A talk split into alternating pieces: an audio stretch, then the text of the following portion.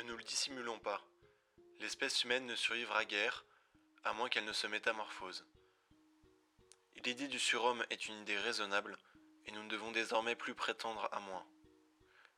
Ma confession, Albert Caraco, 1975.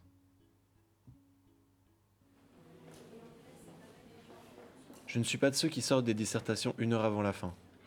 Souvent, quand j'ai terminé de rêvasser, il ne me reste que la moitié du temps pour réfléchir à comment noircir ma copie. De mes cours au lycée, il me reste surtout des souvenirs d'ennui. J'étais un peu le 12 sur 20 de la classe. Pas trop nul, mais je bossais si peu que je méritais franchement pas plus. Mais étrangement, j'ai toujours fantasmé sur ces gens qui soulignent leurs titres, rendent des copies de 18 pages, et n'arrivent pas à s'endormir tant qu'ils n'ont pas fini leur devoir. Je fréquentais certains d'entre eux, mais notre amitié s'arrêtait toujours lorsqu'il fallait constituer des groupes de travail. Et là, je retrouvais ma place parmi les tirs au flanc, ceux qui n'en branlaient pas une. Euh, Je passe le bac et m'inscris à la fac. Mais après un an à rêvasser en amphi, je commence à m'inquiéter.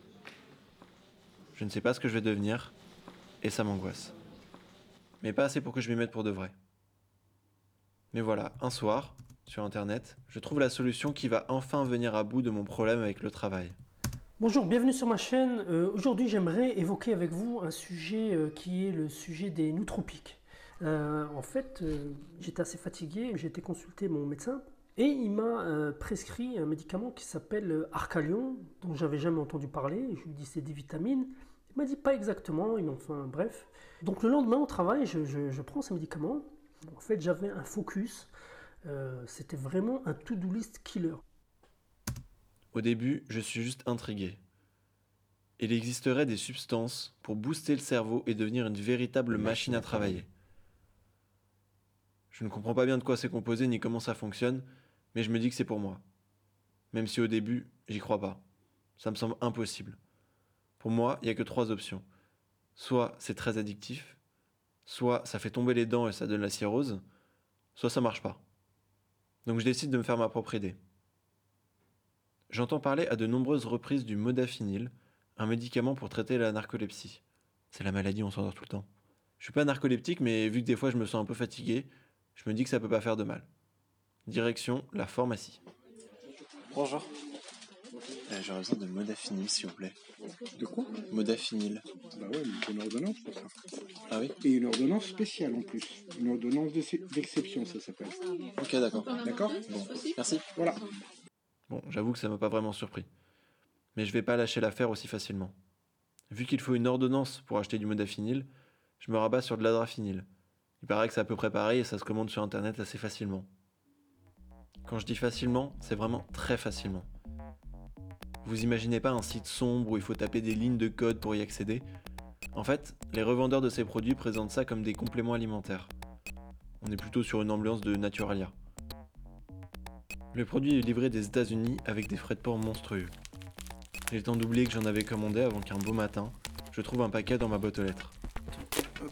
Je le déballe avec excitation et découvre un flacon en plastique qui contient une cinquantaine de ces fameuses pilules magiques.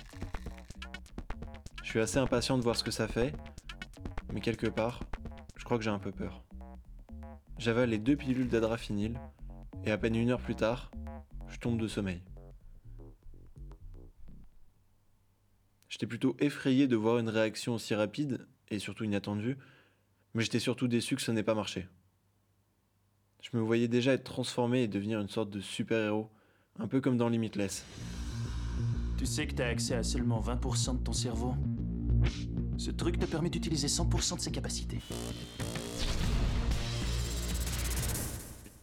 Mais apparemment, prendre des nootropiques, ça demande quelques connaissances préalables.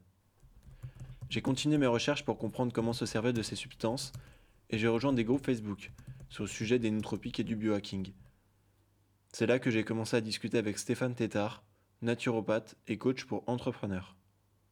Il consulte principalement par Skype et prescrit des cocktails de différents compléments pour atteindre un potentiel intellectuel supérieur. On s'est appelé et on a discuté pendant deux heures. l'idée de base, c'est la performance, mais en réalité, le chemin, c'est vraiment le, le meilleur de nous-mêmes. Le meilleur de moi-même, il est sous notre pic. Bon, le son était tout pourri, donc j'ai décidé d'aller lui rendre visite. Je me rends donc chez lui à Montreuil. Oui, bonjour Antoine. Oui, bonjour, je suis en bas. Son intérieur est propre et moderne. Je me croirais chez Ikea. Ouais, bien sûr. Les étagères débordent de bouquins sur la santé et le développement personnel. Autant dire que pour venir à bout de mon problème avec le travail, j'étais tombé au bon endroit. Ben, bonjour, je suis Stéphane Tétard, je suis naturopathe depuis une dizaine d'années. Donc au début, je me suis intéressé à la naturopathie, donc aux méthodes traditionnelles pour maintenir un haut niveau d'énergie. Et puis petit à petit, je me suis aperçu qu'il y avait des recherches pointues scientifiques qui validaient très souvent les, les médecines traditionnelles, que ce soit la naturopathie, l'ayurveda, la médecine traditionnelle chinoise, mais aussi des nouvelles informations. Et il y avait des gens, notamment aux États-Unis, ils sont très curieux, très en pointe, qui expérimentaient des nouvelles façons de maintenir leur état de santé au plus haut niveau.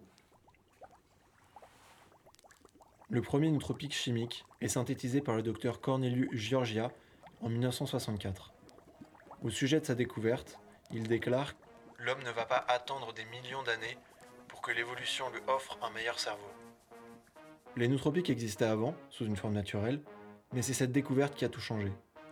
Ces substances sont dépossédées de toute connotation spirituelle et deviennent de simples amplificateurs de cerveau. Ils sont encore limités à un usage militaire et scientifique, mais même après Nietzsche et les nazis, le mythe du surhomme plane toujours dans les consciences du monde occidental. On commence à croire que tout peut se calculer, se maîtriser, que les règles qui régissent ce monde sont inscrites dans l'algorithme de la matrice dont nous faisons partie et qu'on peut la décoder. On rêve de maîtriser l'humain, de le transcender, et la figure du surhomme devient un automate sous perfusion de développement personnel. Ce sont des gens qui sont plutôt des passionnés, qui se donnent à fond dans leur boulot. Ben, beaucoup me disent Waouh, au bout de 15 jours, j'étais bien content de recevoir mon complément parce que j'étais passé de 10 sur 10 à 8 sur 10. Voilà, c'est- on n'est pas, on n'est pas tout le temps à fond. Il y a des personnes qui adorent être tout le temps à fond.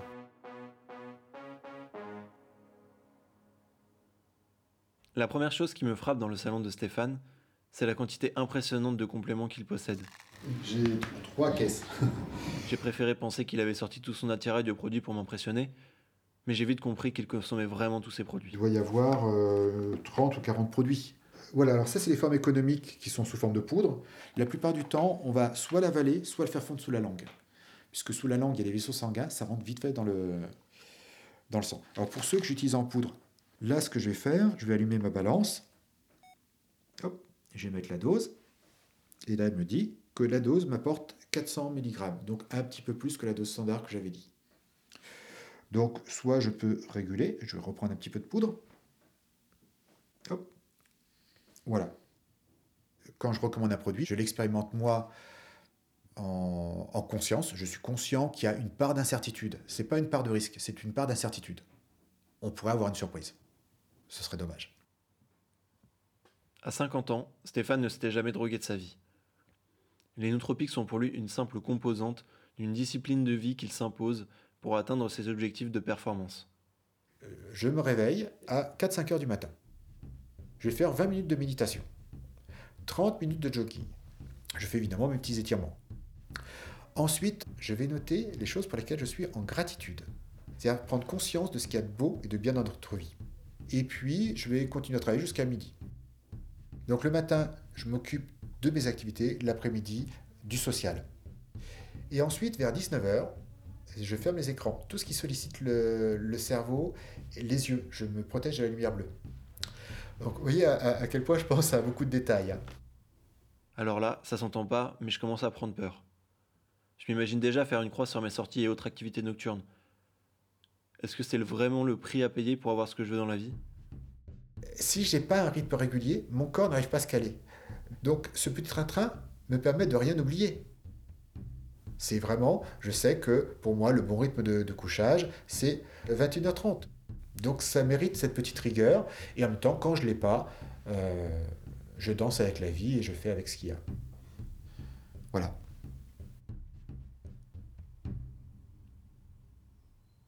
Je veux bien moi aussi danser avec la vie comme Stéphane, mais son petit train-train me donne davantage envie de me pendre que de l'imiter. Je veux bien tenter des Magic Morning, des Bulletproof Coffee, et me répéter tous les matins comme la vie est belle. Mais franchement, je crois que je suis pas encore prêt. Et pourtant, j'ai encore envie de me donner une chance, me laisser convaincre. Et si un étudiant sur dix a déjà consommé des nootropiques, je devrais réussir à trouver une connaissance qui sera m'aiguiller sur ces substances, de manière un peu plus objective. On me présente Lola, 26 ans, docteur en neurosciences. On m'explique qu'elle aime bien jouer la petite chimiste. Lors d'une soirée, je rencontre un gars euh, qui me dit, qui est avocat, et euh, qui me dit qu'il a un peu une boîte euh, de Pandore où il y a toutes les petites drogues qu'il a besoin pour l'aider à s'améliorer. Il, il, prétendait auprès de son médecin qu'il n'était pas concentré en cours, et du coup, son médecin lui prescrivait de la ritaline. Et il me dit, bah tiens, essaye si tu veux, j'ai une pilule qui reste. Et donc, il m'a dit surtout, prends pas une entière. Et donc j'en prends la moitié et euh, les yeux qui, me serrent, etc. Et puis finalement, tout ce qui se passait autour de mon ordinateur n'était plus intéressant. Et j'écrivais, j'écrivais, j'écrivais. C'était vraiment euh, hyper fluide. À un moment, je prends une douche. Et là, je me rends compte que, que comme s'il n'y avait qu'une seule voix dans ma tête. Et franchement, euh, sous le coup de l'émotion, j'ai pleuré. c'était, c'était juste hyper apaisant, en fait. C'était calme. Et du coup, bon, par hasard, une amie me dit euh, Tiens, tu veux sortir ce soir? Et là, je me dis Tiens, une bonne idée, une bonne situation de tester cette drogue en situation sociale pour voir si euh, je suis toujours la même. Et donc, euh, je vais dans cette soirée. Et bon, je sais pas si c'était les gens qui étaient différents, c'était la situation, mais au final, j'ai essayé de connecter. Je me suis rendu compte que j'étais un peu, un peu détachée au côté humain. J'essayais de danser, mais bon. Puis finalement, tout ce que j'avais envie, c'était de retourner travailler trop bizarre. Et puis euh, du coup je suis rentrée, il était minuit, puis j'ai retravaillé jusqu'à 2h du matin. C'est peut-être la solution finalement. Me couper l'envie de sortir pour pouvoir me consacrer à plein temps à mon taf. Mais est-ce que je prends pas le risque de plus vraiment être moi-même avec la ritaline? Heureusement, l'avocat a plus d'un tour dans son sac. Ensuite, je continue à, parler avec euh, cet avocat il me dit, bah en fait, moi je prenais euh, des, des. Et quand j'en ai parlé à mon père qui est médecin généraliste, il m'a dit, bah oui, bah moi j'en prescris à mes patients, normal. J'ai fait, ah, ah bon? Donc, euh, et comment tu le prescris en fait? Enfin, Pour quelle situation? D'un air innocent évidemment. bon, bah, quand ils me disent qu'ils n'arrivent pas à se concentrer à l'école, enfin des étudiants quoi. Ah bon? D'accord. donc en fait c'est un peu légal, mais pas trop, faut que ce soit prescrit, c'est certains types de personnes. Et euh, alors que, bon, euh, franchement, euh, vu les résultats scientifiques, ça pourrait être utilisé par tout le monde comme un café, en fait. Il n'y a pas de différence physique, on n'a pas les pipilles dilatées. Personne pourrait dire Ah, toi, t'as pris du racétam, toi. Hmm. Non, jamais. Les racétam ne sont pas vraiment des drogues. C'est plus doux que la ritaline et c'est pas vraiment illégal. Pourtant, l'effet est suffisamment puissant pour avoir permis à Lola de rester concentrée sur son travail de 8h à 22h. Mais est-ce que c'est vraiment souhaitable de se soumettre à cette injonction à la productivité? Et qu'est-ce que ça dit du monde dans lequel on vit? En fait, je pense que ça peut venir d'un, déséquilibre de perception de mes capacités à, écrire euh, et en même temps un accès aussi facile euh, des drogues. On est dans une euh, université, on est à Genève, il n'y a que des étrangers, donc les gens sont là pas pour glander c'est une grosse pression qui fait qu'on a moins confiance en soi, on se dit j'y arriverai jamais, euh, je peux pas être à la hauteur. Je regarde les gens, lui, euh, il sort pas le soir, euh, il fait pas la fête, il travaille, il travaille, il travaille, il a des bonnes notes, etc. Et c'était, c'était dur de, de, voir ça, de, de, se comparer à ces personnes-là aussi, alors que j'aurais pas dû, puisqu'on n'est pas les mêmes personnes et, finalement on n'a pas les mêmes objectifs. Effectivement, ça a été utile pour certaines situations. Mais euh, je me remercie d'être arrêtée euh, plus tôt, parce que j'aurais pu tomber beaucoup plus longtemps euh, là-dedans. Je suis contente de ne pas être devenue addict à ce sentiment de, de puissance dans l'efficacité. Depuis que j'ai commencé ce sujet sur les nootropiques, une question d'ordre moral me travaille. Est-ce que le fait de parler de ces substances n'aurait pas comme effet de les faire connaître malgré moi? Et qu'est-ce qui se passerait si tout le monde était au courant et commençait à en consommer? Si tout le monde en prenait et que tout le monde se boostait et que tout le monde était de, plus en plus intelligent et que c'était un peu la course aux meilleurs produits au final, euh, je pense qu'on irait vers une escalade euh, terrible qui ferait qu'on ne serait même plus des humains mais plutôt des machines à, produire.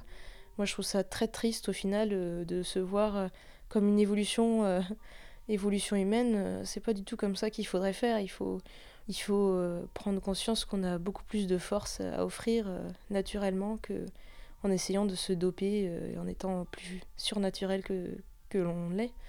Je, je sais pas. C'est difficile à imaginer, mais je le conçois pas et j'aimerais pas que ça arrive. Finalement, j'ai peut-être pas besoin de ça.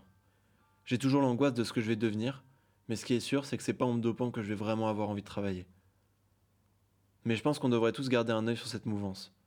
Parce que ce qui se cache derrière cette envie d'être toujours plus productif, c'est l'esprit du capitalisme qui s'est insidieusement infiltré dans nos mentalités. Car si les effets sur la santé de ce mode de vie ne sont pas encore connus, le risque est vraiment de se voir pris dans une course où ceux qui auront les connaissances et les moyens financiers de s'acheter le meilleur de ces substances pourront dominer ceux qui ne savaient pas. Les gens, les personnes vont être amenées à pratiquer ce qu'on appelle le transhumanisme, le biohacking, à consommer des nootropiques. Et nous, si on est là avant eux, si on a les connaissances euh, nécessaires avant eux, et eh bah, ben, euh, on va créer un espèce euh, d'espace entre ceux qui commencent et, nous. C'est pour pas se faire avoir et toujours devenir limites, être des superhumains par rapport aux autres et encore une fois devenir meilleur. Mais maintenant, vous savez.